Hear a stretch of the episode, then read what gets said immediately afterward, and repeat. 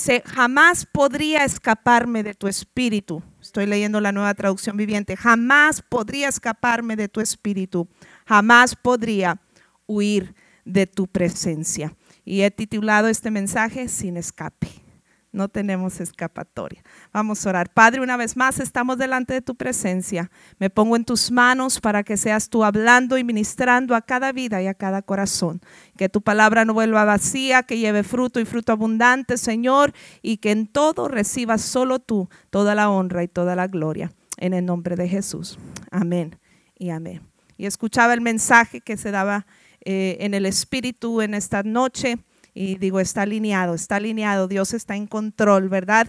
Y bueno, repito este versículo número 7, dice, jamás podría escaparme de tu espíritu, jamás podría huir de tu presencia.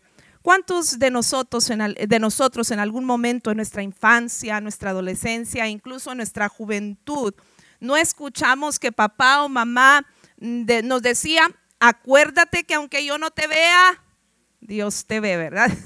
Acuérdate, aunque Dios, aunque yo no esté ahí, aunque yo no esté presente, Dios te está viendo, ¿verdad? Y luego salíamos de casa rumbo a la escuela o rumbo a con los amigos o a donde fuéramos, ¿verdad? Etcétera, etcétera. Y literalmente sentíamos, ¿verdad? Que unos ojos gigantescos, ¿verdad? Y tenebrosos, ¿verdad? Nos veían y nos perseguían. Y te veías, ¿verdad?, tentado a hacer algo indebido y tenías esa sensación de que, te vigilaban y eso te impedía a veces, en, muchas ocasiones, hacer lo que no debías, ¿verdad? O si caías en la tentación, ¿verdad? y hacías algo malo, ni siquiera lo disfrutabas. No lo disfrutabas. ¿Por qué? Porque tenías un gran sentido de culpabilidad eh, al saber que alguien te veía, ¿verdad? Alguien te estaba viendo y ese alguien era Dios, ¿verdad? Y, y que ese alguien te podía delatar en cualquier momento, ¿verdad? Así es que ni siquiera pecabas a gusto, en otras palabras, ¿verdad? Pero no era un invento de papá o de mamá. No era un invento de papá o mamá. La verdad es que efectivamente Dios siempre nos ve. Él lo sabe todo y donde quiera está. Y las escrituras nos dicen por algo en Proverbios capítulo 28, versículo 1, la primera parte, el malvado huye aunque nadie lo persiga. ¿Verdad? El malvado huye aunque nadie lo persiga. ¿Por qué? Huye aunque nadie lo persiga, porque allí está alguien, el ser supremo, que es Dios, el único Dios verdadero, que nos está observando y, sabemos que estamos equivocados y por eso dice el, el proverbista, el malvado huye aunque nadie lo persiga. Esto no es más que la realidad de aquello que mamá y papá nos decían, Dios te está viendo, Dios te está viendo. Y permítame hablarle que todo, o decirle, ¿verdad? O mencionarle que el hombre siempre está intentando huir. El hombre siempre está intentando huir. Déjeme hablarle del intento del hombre por huir. huir. Dice este versículo, jamás podría escaparme de tu presencia, jamás podría huir de tu presencia. Es decir, se intenta, pero no podemos, ¿verdad? Pero ¿por qué lo intentamos? ¿Por qué como seres humanos intentamos huir? Bueno, primeramente hay seres humanos y personas, individuos y nosotros mismos a veces huimos eh, eh, de Dios a causa del pecado. Se huye eh, o el hombre huye a causa del pecado, pecado, perdón. Huye pensando que, Dios lo ve, ¿verdad? Y que si se oculta, ¿verdad? Como que de repente mientras esté escondido no hay ningún problema, puedo seguir pecando. ¿verdad? Pero ¿qué dice la escritura al respecto? Isaías 29, 15 dice, ¿qué aflicción les espera a los que intentan esconder sus planes del Señor, a los que hacen sus malas acciones en la oscuridad? El Señor no puede vernos, dicen, no sabe lo que está pasando. El hombre se cree esa mentira y cree y, se quiere convencer, ¿verdad? Autoconvencer de que mientras nadie me vea, no hay ningún problema. Mientras nadie me vea, vea, no hay ningún problema. Entonces, ¿por qué huye el hombre? Porque quiere pecar, ¿verdad? Y dice, mientras nadie me vea, este, como que eso lo hace un poquito mejor el pecado, ¿verdad? Como si el pecado fuera bueno, ¿verdad? Pero así, así es como trabaja la mentalidad humana. Entonces huye el hombre pensando que Dios no lo ve. Y, dice aquí esta porción, dicen, dicen estas personas que lo hacen, dice, el Señor no puede vernos, dicen, no saben lo que está pasando. No sabe lo que está pasando. Eh, pero es una mente, es, es, algo que dice el hombre, que trata de autoconvencerse de ello. Pero la verdad es que el hombre huye pensando en el pecado, pensando en pecar, en pecar a gusto, ¿verdad? Según ellos. Y luego, este, eh, en segundo lugar, el hombre huye eh, a veces también avergonzado. Unos huyen para pecar, pero otros huyen porque ya pecaron y les dio vergüenza. ¿verdad? Y les dio vergüenza, entonces huyen por ese sentido de culpabilidad, esa conciencia que Dios pone en nosotros, ¿verdad? Que nos habla y nos delata. Y, a veces pensamos que la solución, bueno, me siento avergonzado y la solución entonces es me escondo, ¿verdad? Me camuflajeo por allí y, me oculto y huyo y, y como que eso le va a dar solución. Pero también esto está equivocado. Dice Génesis capítulo 3, versículo 10. El hombre contestó, escuché que andabas por el jardín y tuve miedo porque estoy desnudo, por eso me escondí. Este, esta porción, Génesis capítulo 3, versículo 10, viene del relato de la caída del hombre, de Adán y Eva, los primeros eh, seres humanos sobre la tierra que Dios los eh, formó sin pecado y los puso en un paraíso que se llama el jardín del Edén. Y, Dios le dijo, ustedes van a disfrutar y deleitarse en este paraíso siempre y cuando no toquen eh, eh, el árbol del bien y del mal. Y sin embargo el diablo presentándosele como una serpiente los tienta y dicen, tomen, Dios no quiere que tomen de ese fruto porque si toman de él van a ser igual que él y por eso no, no quiere. Y ellos cayeron en la tentación, desobedecieron a Dios, cometieron pecado, pero enseguida que cometieron pecado, dice la escritura en el capítulo 3 de Génesis, dice que sus ojos fueron abiertos y se dieron cuenta que estaban desnudos. Dios los había creado en inocencia, entonces andaban desnudos sin ningún problema eh, pero cuando el pecado entra en sus vidas, entonces ellos se sienten avergonzados, porque el pecado, hermano, avergüenza, avergüenza. Pero el hombre huye y los primeros seres humanos no fueron la excepción. Ellos intentaron huir de la presencia de Dios. Dice, escuchaba, escuchamos que andabas por el jardín y tuvimos miedo. Y, dice, eh, dice Adán, tuve miedo porque estoy desnudo y por eso me escondí.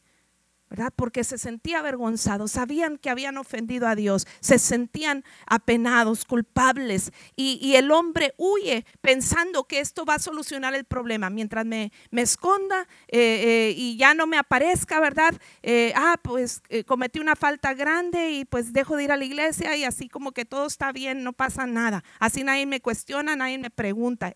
Por decir un ejemplo, ¿verdad? Pueden ser muchas formas, pero el hombre huye pensando en pecar o si no huye porque pecó y está avergonzado y este, eh, piensa que esconderse es la solución. Otra, otra razón porque el hombre huye eh, eh, o trata de huir de la presencia de Dios, huye el hombre para escapar de sus problemas, de sus dificultades, ¿verdad? Eh, tratar de, pretender que no pasa nada o, buscar eh, escapatoria de esas dificultades, luchas y pruebas, a veces no necesariamente pecados.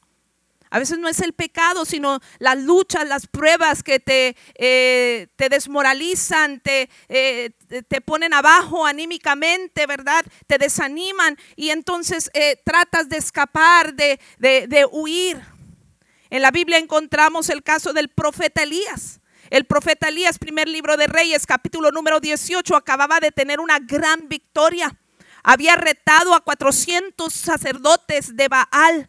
El pueblo se había eh, ido tras la idolatría, el pueblo de Dios se había ido tras la idolatría, eh, influenciado por Jezabel y su promoción de, la idolatría, y, habían, se habían apartado del único Dios verdadero y había 400 eh, profetas de, perdón, de Baal ahí en el monte Carmelo y estaban ellos eh, eh, pidiendo a su Dios que descendiera con fuego y rasgando sus, rasgando sus, sus cuerpos para que su Dios, sus ídolos, su ídolo les contestase y descendiera el fuego. Y un solo hombre contra 400 clamó al único Dios verdadero. Y aún con agua y una zanja de agua alrededor del sacrificio, el sacrificio empapado en agua. Y sin embargo, eh, Elías ora, respóndeme, Señor. Ahí lo puede leer en detalle, usted le estoy resumiendo. Eh, respóndeme, Señor, respóndeme. inmediatamente descendió el fuego del cielo y dice que lamió hasta el agua de la zanja. Pero ese mismo hombre que acababa de tener la victoria, eh, llegó a oídos de Jezabel lo que había sucedido y dijo, ¿sabes qué? Este, voy a voy a ir en contra de él. Y, lo va, y dice, lo quiero muerto, quiero su cabeza aquí enfrente de mí y lo quiero muerto. Y lo empiezan a perseguir. Y, y, aún yo creo antes de que lo persiguieran, dice la escritura en el primer libro de Reyes capítulo 19, versículo 3, Elías se asustó y huyó para ponerse a salvo, pensando que esa era la solución. Si me escondo, se soluciona el problema. Y, y huyó para ponerse a salvo. Cuando llegó a Berseba de Judá, dejó allí a su criado y caminó todo un día por el desierto. Fíjate, te vas al desierto, te aislías ¿verdad? ¿A ¿Cuántos les ha pasado esos momentos? No me tiene que responder, pero sin duda hemos vivido esos momentos. Aquí era un profeta de Dios, no somos la excepción, no es porque somos cuerpo de Cristo y lavados con la sangre de Cristo, ya entregamos nuestra vida a Cristo. No nada más el pecador huye, también el cristiano a veces te desmoralizas tanto por las luchas, por las pruebas que vienen en contra de ti, que eh, buscas una escapatoria y huyes de Dios en vez de acudir a Él. Y eso fue lo que hizo Elías para ponerse según él a salvo. Llegó a Berseba de Judá, dejó allí su criado y caminó todo un día hasta el desierto, por el desierto. Dice, llegó a donde había un arbusto y se sentó, o un árbol, y se sentó a su sombra con ganas de morirse. Con ganas de morirse. Otra versión dice, basta ya, le dijo Elías a Dios, quítame la vida. Basta ya, quítame la vida.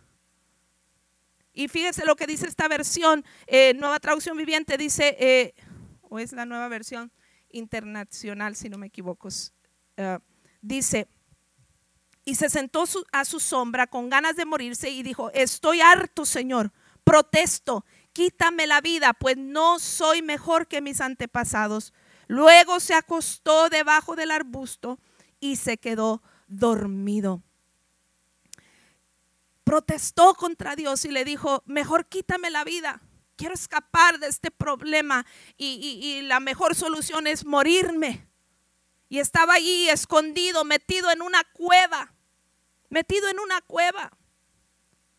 Y luego dice que se acostó para dormir. Hay gente que en la actualidad eh, eh, se vuelve hasta adicto hasta las pastillas eh, para dormir. ¿Por qué? Porque prefieren estar dormidos que lidiar con los problemas, con las dificultades eh, que tienen. Entonces el hombre a veces huye, no solo por el pecado, sino también huye para escapar de las pruebas, de las luchas, de las dificultades. Pero por la razón que sea que el hombre huye o intenta ocultarse de Dios, hay una realidad a la que queremos llegar en esta noche. Hay una realidad. La realidad que es que huir no es la solución. La realidad eh, es que Dios tiene atributos que tú y yo tenemos que conocer. La realidad de los atributos de Dios, número uno, Dios es omnisciente. Hay una realidad, hay una verdad. Dios es omnisciente. ¿Qué significa eso en términos sencillos? Es que Dios lo sabe todo, lo conoce todo. A diferencia tuya y mía. Eh, a lo mejor yo puedo ocultarme de la esposa, del esposo, eh, de los hijos, del compañero de trabajo, del patrón, qué sé yo. Pero la verdad es que Dios lo sabe todo. Dice este Salmo 139, versículo 1 al 6, dice, oh Señor, has examinado mi corazón y sabes todo acerca de mí. Sabes cuando me siento y cuando me levanto, conoces mis pensamientos, aun cuando me encuentro lejos, me ves cuando viajo y cuando descanso en casa. Sabes todo lo que hago, sabes lo que voy a decir incluso antes de que lo digas, Señor. Vas delante y detrás de mí. Pones tu mano de bendición sobre mi cabeza. Semejante conocimiento es demasiado maravilloso para mí. Es tan elevado que no puedo entenderlo. No lo podemos entender, pero es una realidad. Aunque esta mente humana, limitada, finita, no puede entender, pero es una realidad. Dios es omnisciente, lo sabe todo, lo conoce todo. Dice el versículo 1 en otra versión, tú me has examinado. Dios no es como un receptor impersonal de la tecnología eh, moderna que capta todo. ¿Verdad? La tecnología moderna capta todo. Oiga, a mí me acaban de hablar ayer, ¿verdad? Una compañía de marketing eh, con respecto a la iglesia. Oiga, y traía unos reportes y sabían todo de esta iglesia, ¿verdad? Todo de esta iglesia sin haber tenido una sola conversación con ellos antes. Sabían todo de esta iglesia, ¿verdad? Obviamente ellos me querían vender sus servicios, pero tenían reportes en detalle sobre esta eh, iglesia. Bueno, la tecnología de hoy, ¿verdad? Eh, presume, ¿verdad? La tecnología moderna de captarlo todo. Sin embargo, no pueden discernir entre los estados de ánimos, los motivos, etcétera. Pero Dios, que conoce todo, Él puede discernir nuestras necesidades más íntimas, nuestras emociones y, todo lo que tú puedes eh, eh, atravesar y sentir en tu mente, en tu corazón. Dios lo conoce todo porque Él nos examina a profundidad. Versículo 2 eh, dice, sabes ¿Quién? Tú, Dios. Otra versión dice, tú conoces, tú sabes. Es enfático. El que me conoce es el Señor mismo. Me conoce personalmente.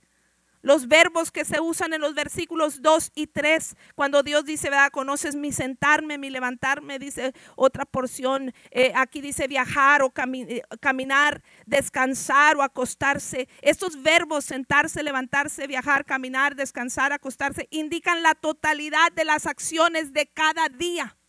¿Quién no se levanta múltiples veces en un día? ¿Quién no se sienta múltiples veces en un día? ¿Quién no descansa en, algún momento del día, verdad? E, eso representa la totalidad de las acciones eh, de cada día. Es decir, no hay momento o acción de nuestras vidas que Dios no tenga conocimiento de ello. ¿Lo puede entender? No hay absolutamente ningún momento, ningún asunto que Dios ignore de nosotros. Es más, el salmista dice, conoces mis pensamientos, conoces mis pensamientos. La palabra pensamiento es una palabra hebrea que conlleva la idea de propósito o meta conoces mis pensamientos. Es decir, Dios conoce todos mis proyectos, mis sueños, mis deseos, mis propósitos. Él sabe eh, todo de mí, aún lo que está en mi corazón, los deseos y los sueños que todavía no veo cristalizados. Dios los conoce. Está en su conocimiento, su omnisciencia, que Él conoce hasta esto de nosotros. Él sabe si mi acostarme es por pereza ¿O es en verdad el descanso necesario que, tengo de sentarme un momento? Él lo sabe. Esa es la magnitud del conocimiento de Dios para nuestras vidas. Otra verdad, otra realidad es que Dios es omnipresente. Otro atributo de Dios es Dios omnipresente. El pastor nos compartía hace unos días sobre estos atributos también de Dios desde otro punto. Si desciendo a la tumba, ahí estás tú. Si cabalgo sobre las alas de la mañana, si habito junto a los océanos más lejanos, aún ahí me guiará tu mano y me sostendrá tu fuerza. Podría pedirle a la oscuridad que me ocultara y a la luz que me rodea que se convierta en noche, pero ni siquiera en la oscuridad puedo esconderme de ti. Para ti la noche es tan brillante como el día. La oscuridad y la luz son lo mismo para ti. Dele un aplauso al Señor por ello.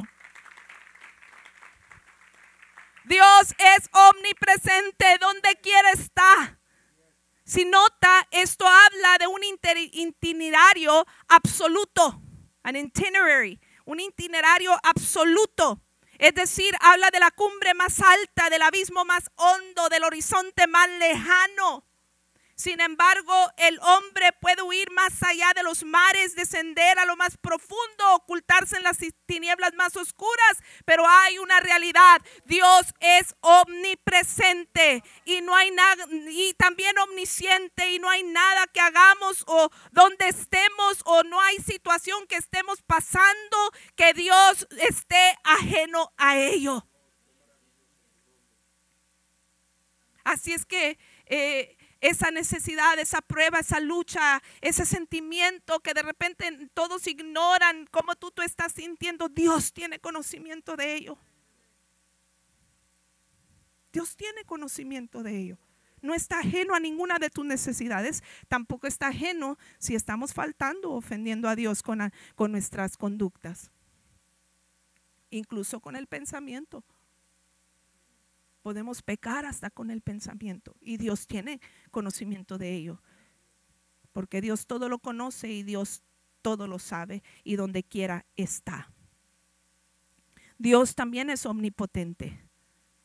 Todo lo puede. Mientras el hombre intenta huir, mientras el hombre busca escapar, hay una realidad. No podemos huir de su espíritu, no podemos huir de su presencia porque Dios es omnisciente, omnipresente, pero también omnipotente. Todo lo puede.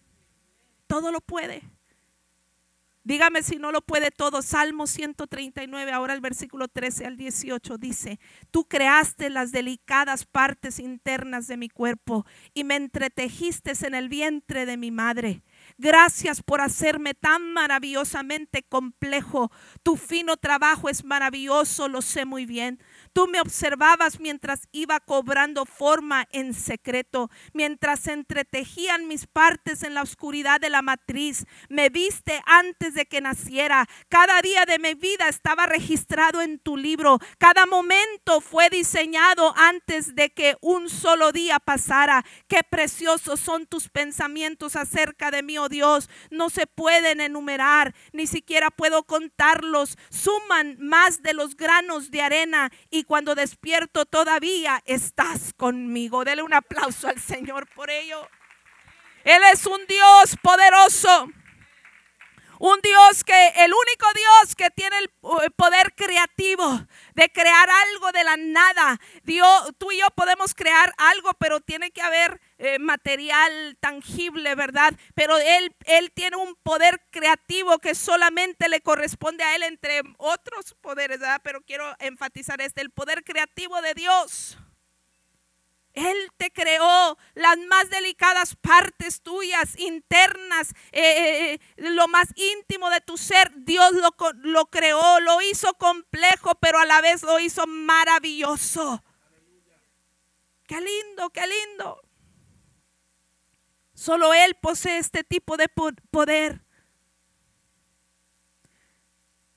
Nosotros no nos pudimos hacer a nosotros mismos, dice el Salmo 103, versículo 3 en la Reina Valera. Reconoced que Jehová es Dios, Él nos hizo y no nosotros a nosotros mismos. Mientras tú puedes tener muchas habilidades y muchas capacidades, nunca podremos lograr eh, igualar la magnitud del poder de nuestro Dios porque Él es omnipotente. Tú tienes quizás eh, un poder limitado, pero el poder de Dios es sin límites. Lo oíamos en la palabra que nos daba el Espíritu esta noche, recordándolo que nuestro Dios, su poder no tiene límite. Él es omnipotente. Dios en su poder nos creó y nos conoce antes de nacer. Conoce todos mis órganos, conoce cada una de sus funciones. Eh, tomó interés en la formación de mis huesos y de mi embrión. Mientras tú piensas que eres obra de la casualidad, no Señor, antes de que nosotros naciésemos ya estábamos en el pensamiento de Dios, en el libro de Dios ya estaban eh, eh, escritas, eh, escrita nuestra vida. ¿Qué entonces debe hacer el hombre ante la realidad de la omnisciencia, de la omnipresencia y de la omnipotencia de Dios? ¿Qué nos corresponde entonces hacer? El hombre está desgastándose, afanándose por huir en vano porque Dios tiene todos estos atributos y no podemos escapar. No tenemos escapatoria, es sin escape. Pero entonces, ¿qué hacer? Si no puedo escapar, ¿qué tengo que hacer? Bueno, la necesidad del hombre ante los atributos de Dios. Dice el Salmo 139, versículo 23 y 24. Examíname, oh Dios, y conoce mi corazón. Pruébame y conoce los pensamientos que me inquietan. Señálame cualquier cosa que en mí te ofenda y guíame por el camino de la vida eterna. Si estoy huyendo por causa del pecado, necesito decirle al Señor, entonces yo, examíname, Señor escudriñame, analízame, Señor. Hay cosas obvias que tú sabes que estás haciendo mal, pero también puede haber cosas que no son tan obvias y que necesitamos decirle, Señor, ¿dónde te estoy fallando? ¿Cómo te estoy ofendiendo? Examíname, Señor, y corrígeme y ayúdame para poder seguir adelante, porque todos fallamos, dice la escritura, por cuanto todos, todos es todos. Por cuanto todos pecaron, estábamos destituidos de la gloria de Dios, de ver la gloria de Dios aquí en la tierra y por, y por supuesto de ver la gloria de Dios en la vida eterna. Pero ¿cómo restaurar esa comunión con Dios? La solución no es huir, la solución no es escapar, no podemos escapar de su presencia. La solución es arrepentirnos, la solución es decirle al Señor con toda sinceridad, examíname, tú me conoces mejor que nadie, puedo engañar a la gente a mi alrededor, pero a ti no te engaño. Tú conoces mis pensamientos, tú conoces ese pensamiento inadecuado que tuve hoy. Tú conoces, Señor, esa, e, eso que vi que no, que no me correspondía ver. Tú conoces, Señor, eso que hice que no era honesto, que no era agradable a ti, Señor. Pero examíname entonces, conóceme y ayúdame, Señor, para que si algo te ofende, eh, eh, ofende, Señor, de mi persona, que tú me ayudes a corregirla. Y eso lo extraordinario de Dios, que cuando hay arrepentimiento genuino, sincero, Él nos capacita para vencer y derrotar el pecado. Dele un aplauso al Señor. Ante la necesidad del hombre o de los atributos de Dios, ante la necesidad o la necesidad más bien del hombre ante los atributos de Dios es arrepentirse primeramente. El, salmista David eh, tanta porción tan hermosa que tenemos en los salmos escrita por David. Un, un, rey que, oiga, el pastor nos habla bien seguido de, David y él ha dicho, yo me identifico mucho con David, ¿verdad? Este, eh, eh, quizás porque gente no creía en él, no sé, ¿verdad? Él, él, él, él comparte muy seguido de David, ¿verdad? Y qué preciosas enseñanzas, historias recibimos acerca de David pero a veces no mencionamos mucho, ¿verdad? Acerca de cómo también ofendió a Dios y pecó siendo eh, un hombre eh, conforme el corazón de Dios, tuvo su momento de debilidad, cometió adulterio. Y fue el autor intelectual del asesinato del esposo de esa mujer con la que cometió adulterio. Un pecado grave.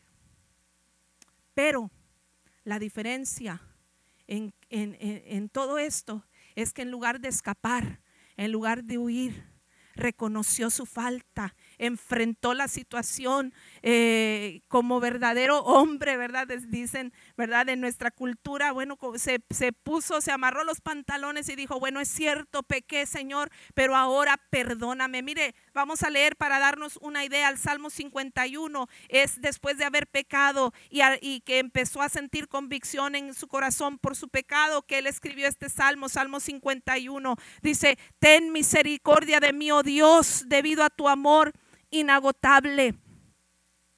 Eh, ten misericordia de mí.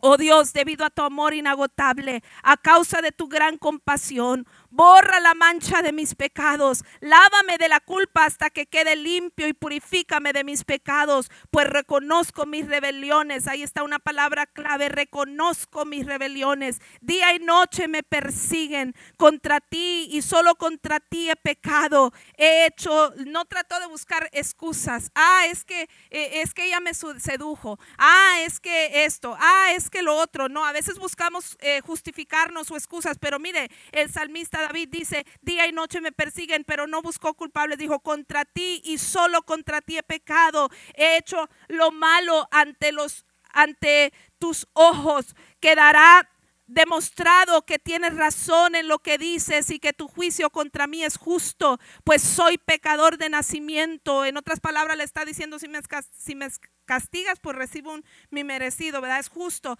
Pero dice, pues soy pecador de nacimiento, así es, desde el momento en que me concibió mi madre. Pero tú deseas honradez desde el vientre y aún ahí me enseñas sabiduría. Purifícame de mis pecados y quedaré limpio. Lávame y quedaré más blanco que la nieve. Devuélveme la alegría. Deja que me goce ahora que me has quebrantado. No sigas mirando mis pecados. Quita la mancha de mi culpa. Crea en mí, oh Dios, un corazón limpio y renueva un espíritu fiel dentro de mí. No me expulses de tu presencia y no me quites tu Espíritu Santo. Restaura en mí la alegría de, de tu salvación y haz que esté dispuesto a obedecerte. Dele un aplauso al Señor.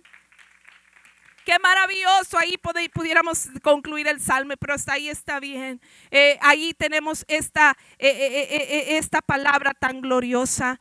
Primer libro de, o primer carta de Juan, capítulo 1, lo dice de esta manera, versículo 5. Este es el mensaje que oímos de Jesús y que ahora les declaramos a ustedes. Dios es luz y el que no y en Él no hay nada de oscuridad. Por lo tanto, mentimos y afirmamos que tenemos comunión con Dios, pero seguimos viviendo en oscuridad espiritual. No estamos practicando la verdad. Si vivimos en la luz, así como Dios está en la luz, entonces tenemos comunión unos con otros y la sangre de Jesucristo, su Hijo, nos limpia de todo pecado. Si afirmamos o confesamos que no tenemos eh, perdón, si afirmamos que no tenemos pecado, lo único que hacemos es engañarnos a nosotros mismos y no vivimos en la verdad. Pero si confesamos nuestros pecados a Dios, Él es fiel y justo para perdonarnos nuestros pecados y limpiarnos de toda, no de alguna, de toda maldad. Si afirmamos que no hemos pecado, llamamos a Dios mentiroso y demostramos que no hay lugar para para su palabra en nuestro corazón. Hermanos, eh, es necesario, es indispensable salir de la oscuridad, invocar el nombre del Señor. Dice Romanos capítulo 10, versículo 13, el que invoca el nombre del Señor, ese será salvo. Dios te hace un llamado, sal de la oscuridad. ¿Qué es la necesidad que tengo que hacer eh, si estás huyendo por X razón a causa del pecado? Sal de tu oscuridad, clama al Señor, confiesa y reconoce que lo necesitas y en ese momento que tú lo hagas de todo tu corazón, Dios te limpia de todo pecado, restaura tu vida y se restaura la comunión con Él. Dele un aplauso al Señor. Las distancias se aumentan o se acortan conforme a nuestra disposición de arrepentimiento. La distancia entre nosotros y Dios se acorta o se agranda de acuerdo a mi disposición de arrepentimiento. Pero si nos humillamos, dice la escritura, un corazón contrito y humillado, Dios no lo va a despreciar. Todo lo que necesitas es salir de la oscuridad, del escondite, invoca el nombre de Dios y llegará la salvación o llegará tu respuesta o tu bendición. Elías salió de la cueva. Daniel clamó y salió del pozo de los leones. Jonás clamó y salió del seno del gran pez. Dios a través de la noche conduce al hombre hacia lo pleno. Dice el Salmo 139, volviendo allí. Dice, pero versículo 11 dice, del 10 dice, aún ahí me guiará tu mano y me sostendrá tu fuerza. Podría pedirle a la oscuridad que me ocultara y a la luz que me rodea que se convierta en noche, pero ni siquiera en la oscuridad puedo esconderme. Para ti la noche es tan brillante como el día y la oscuridad y la luz son lo mismo para ti.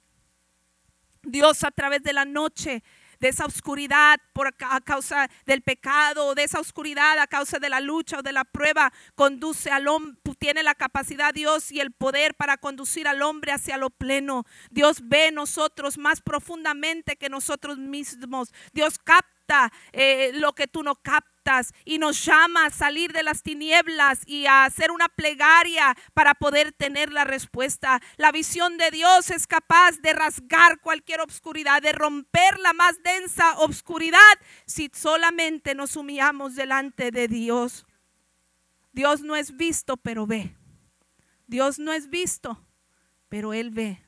Y por ende no tenemos escapatoria y la solución es arrepentirnos de todo nuestro corazón. Y entonces que Dios nos restaura guardarnos. Dice Hebreos capítulo 12, versículo 14, que sin santidad nadie verá al Señor. ¿Quieres ver la gloria de Dios? ¿Quieres ver las bendiciones de Dios? ¿Quieres ver las promesas de Dios cristalizadas en tu vida, en tu familia, en tu matrimonio, en tus finanzas, en todo lo que concierne a ti y a los tuyos? Pues entonces tenemos que no solamente eh, arrepentirnos y pedirle perdón a Dios y, y ser salvos, pero también mantenernos en Él. Dice la escritura, el proverbista hablando sobre toda cosa guardada, guarda tu corazón porque de él mana la vida. Quieres permanecer con vida, quieres permanecer eh, en una relación íntima con Dios donde tienes su bendición, donde le agradas y obtienes su bendición, pues guarda tu corazón. Y una vez restaurado, mantente allí, no descuides una salvación tan grande. El versículo 4 es sorprendente, ¿verdad? Nos hace eh, nos dice este versículo número 4, sabes lo que voy a decir, incluso antes de que lo diga Señor. Primero habla de la oscuridad, la más densa oscuridad, así como el salmista dice en, ese, dice en esto, ¿verdad? Eh, eh, también ahora habla de, en el versículo 4, habla del, del, hablar, del hablar también. Y es sorprendente, ¿verdad? Que nos habla de que Dios conoce la palabra antes que nosotros la digamos. Ya conoce lo que vamos a decir. Entonces, ¿qué me hace reflexionar esto? Que tengo que cuidar. Una vez que Dios me restaura, tengo que cuidar eh, eh, que lo que sale de mi boca, ¿verdad? Tengo que cuidar los pasos ahora que voy a andar. Ya no tengo excusa. Antes andaba en la oscuridad porque ignoraba, pero ahora conozco la verdad y tengo que procurar andar en luz, como dice Primera de Juan capítulo número 1. Tenemos que cuidarnos aún antes de lo, de lo que vamos a decir. También versículo 5 habla, me rodeas. Y esto, esto se usaba en el original, esta frase se usaba para un lugar de encierre, ¿verdad? Como está encerrado o sitiado pero el salmista no se sentía sitiado, más bien él encontraba seguridad en este hecho, de que Dios lo rodeaba y si Dios estaba presente, todo iba a estar bien. Como esos niños, mientras papá esté ahí, mamá está ahí, no importa qué pasa, se sienten confiados de la misma manera tú y yo, pero tenemos que guardarnos. Y cuando estamos pasando por pruebas, huyendo o tratando de escapar a, causa de las pruebas o de las dificultades, tenemos también la necesidad de sostener, sostenernos de su mano. Dice el versículo 10, lo leo nuevamente, aún ahí me guiará tu mano. Eh, otra versión dice, me asirá, ¿verdad? Me asirá tu mano. La palabra asirá eh, eh, significa agarrar y muestra el cuidado de Dios para los suyos. El salmista no quiere huir de la presencia de Dios. Saben que cualquier situación, aún la que parezca oscura, Dios lo va a agarrar, lo va a sostener y lo va a guiar. Dios quiere que nosotros tengamos esta misma confianza en Él. El hecho de que Dios es omnisciente, omnipresente y omnipotente no es motivo para atemorizarnos, sino al contrario es motivo para decir, wow, un Dios de esta magnitud es el que me rodea, entonces puede estar 100% confiado que no hay obscuridad, no hay lucha, no hay prueba, no hay dificultad que yo no pueda superar siempre y cuando vayas tomado de la mano del Dios Todopoderoso. Dice Isaías capítulo 51, eh, 10, eh, ¿verdad? Que Él nos toma de su mano derecha y por ello podemos estar confiados y seguros y en victoria. Las tinieblas me encubrirán, dice el versículo 11. Encubrirán también puede traducirse como herirá.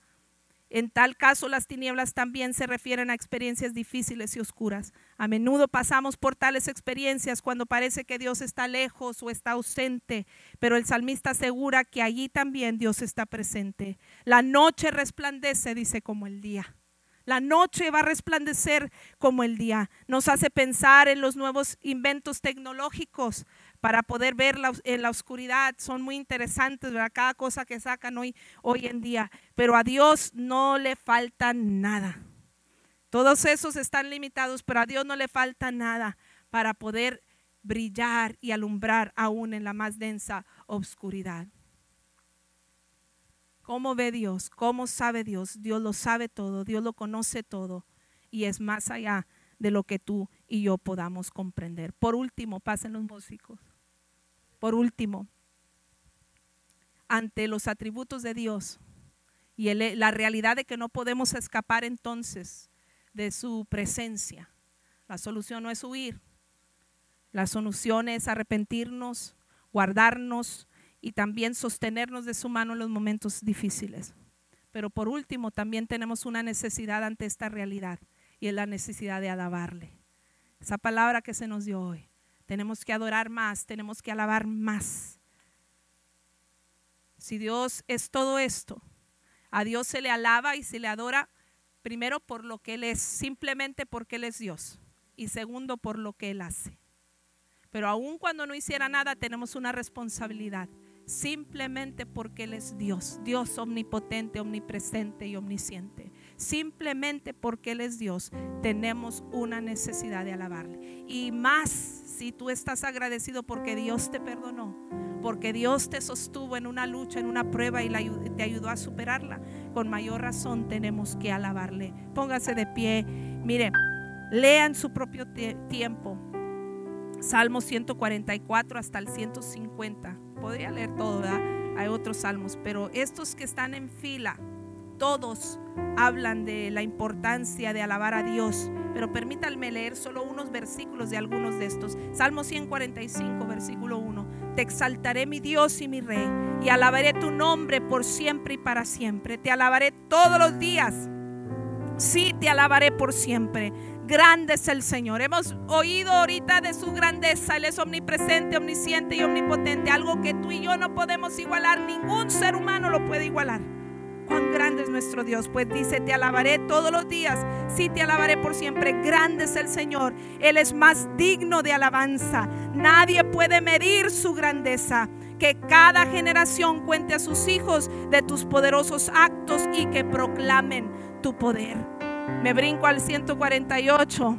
Dice, Alabadlo, alabado sea el Señor, alaben al Señor desde los cielos, alábenlo desde el firmamento, alábenlo todos sus ángeles, alábenlo todos los ejércitos celestiales, alábenlo sol y luna, alábenlo todas las estrellas brillantes, alábenlo los altos cielos, alábenlo los vapores que están mucho más allá de las nubes, que toda cosa creada, eso somos tú y yo, alabe al Señor, pues Él dio la orden y todo cobró vida, puso todo lo creado en su lugar por siempre y para siempre su decreto jamás será revocado. Alaben al Señor desde la tierra, ustedes, criaturas de las profundidades del océano. Y sucesivamente ahí va a encontrar, alábenlo, alábenlo, alábenlo, alábenlo. Salmo 150 eh, termina diciendo que todo lo que respire cante alabanzas al Señor. ¿Está usted respirando? ¿Está usted respirando? Hay motivo para alabar y bendecir al Señor. Tenemos una necesidad indispensable. No hay escapatoria. No hay, eh, no tiene sentido huir. Si tienes que arrepentirte, hazlo y Dios es un Dios de segundas oportunidades, siempre lo he dicho. Si te humillas, Dios te levanta. Y si estás pasando por luchas y pruebas, Él te sostiene. La solución no es huir. La solución es arrepentirse, guardarse, sostenerse de su mano y alabarle.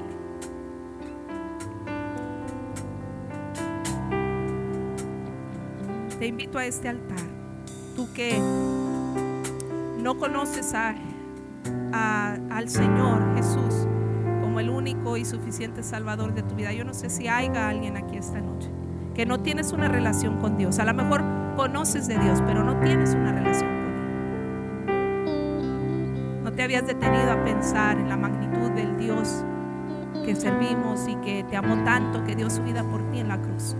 Porque Jesús es Dios hecho hombre.